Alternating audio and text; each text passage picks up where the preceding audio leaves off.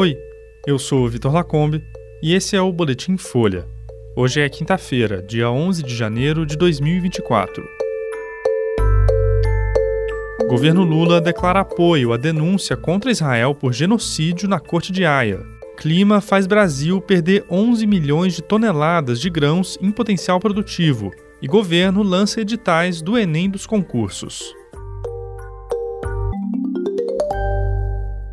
O governo Lula anunciou ontem que vai apoiar a denúncia da África do Sul à Corte Internacional de Justiça da ONU para apurar a prática de genocídio por parte de Israel contra o povo palestino em Gaza. A ação do país africano foi apresentada à Corte de Haia no mês passado. A África do Sul acusa o Estado de Israel de descumprir a Convenção Internacional contra o Genocídio. O apoio do Brasil foi divulgado horas depois de o presidente Lula se reunir com o embaixador palestino no Brasil, Ibrahim Alzeben. A nota do Itamaraty fala em flagrantes violações ao direito internacional humanitário e apoia o pedido para que a Corte determine que Israel cesse imediatamente todos os atos e medidas que possam constitui genocídio ou crimes relacionados. A Corte de Haia é composta por 15 juízes, cada um de um país, e é o principal órgão judicial da ONU. O julgamento do pedido da África do Sul ainda não tem data para acontecer. Quando a petição foi apresentada, a chancelaria de Israel disse que o processo não tem base para existir. A Confederação Israelita do Brasil condenou a decisão do Itamaraty, dizendo que a ação sul-africana é uma inversão da realidade e que o governo Lula diverge da posição de equilíbrio da política externa brasileira.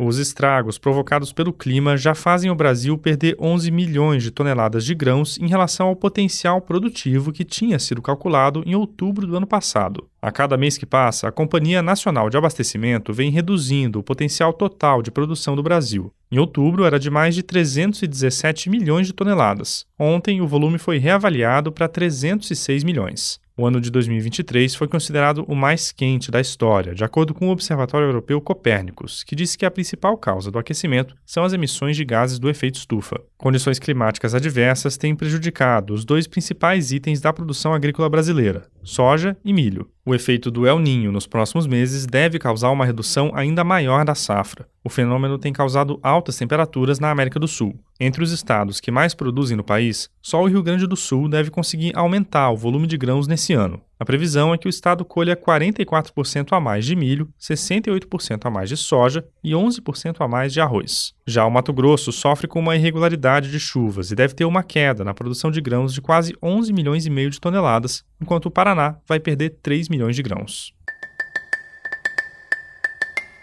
O Ministério de Gestão e Inovação em Serviços Públicos lançou ontem o Concurso Público Nacional Unificado, apelidado de Enem dos Concursos. As inscrições vão de 19 de janeiro a 9 de fevereiro. O novo formato foi anunciado pela ministra da Gestão, Esther Dweck. Para o primeiro concurso unificado, o Ministério publica um conjunto de oito editais. Ao todo, vão ser 6.640 vagas para 21 órgãos ligados ao governo federal, entre eles o IBGE, a Agência Nacional de Saúde Suplementar e ministérios. As vagas são para nível médio, com uma inscrição de 60 reais, e nível superior, no valor de 90 reais. A maior parte das posições são voltadas para quem tem graduação. Pessoas cadastradas no Cadastro Único, doadores de medula óssea, alunos bolsistas do ProUni e estudantes que receberam financiamento do FIES vão ter direito à isenção. A prova vai ser aplicada no dia 5 de maio em 220 cidades. O número de municípios aumentou nessa semana, com a confirmação de locais de prova em Santos, Petrópolis e Blumenau.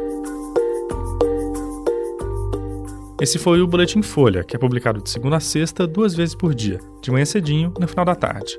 A produção é de Carolina Moraes, Lara Moalen e Maurício Meirelles, e a edição de som é do Rafael Conkle. Essas e outras notícias você encontra em folha.com. Até mais.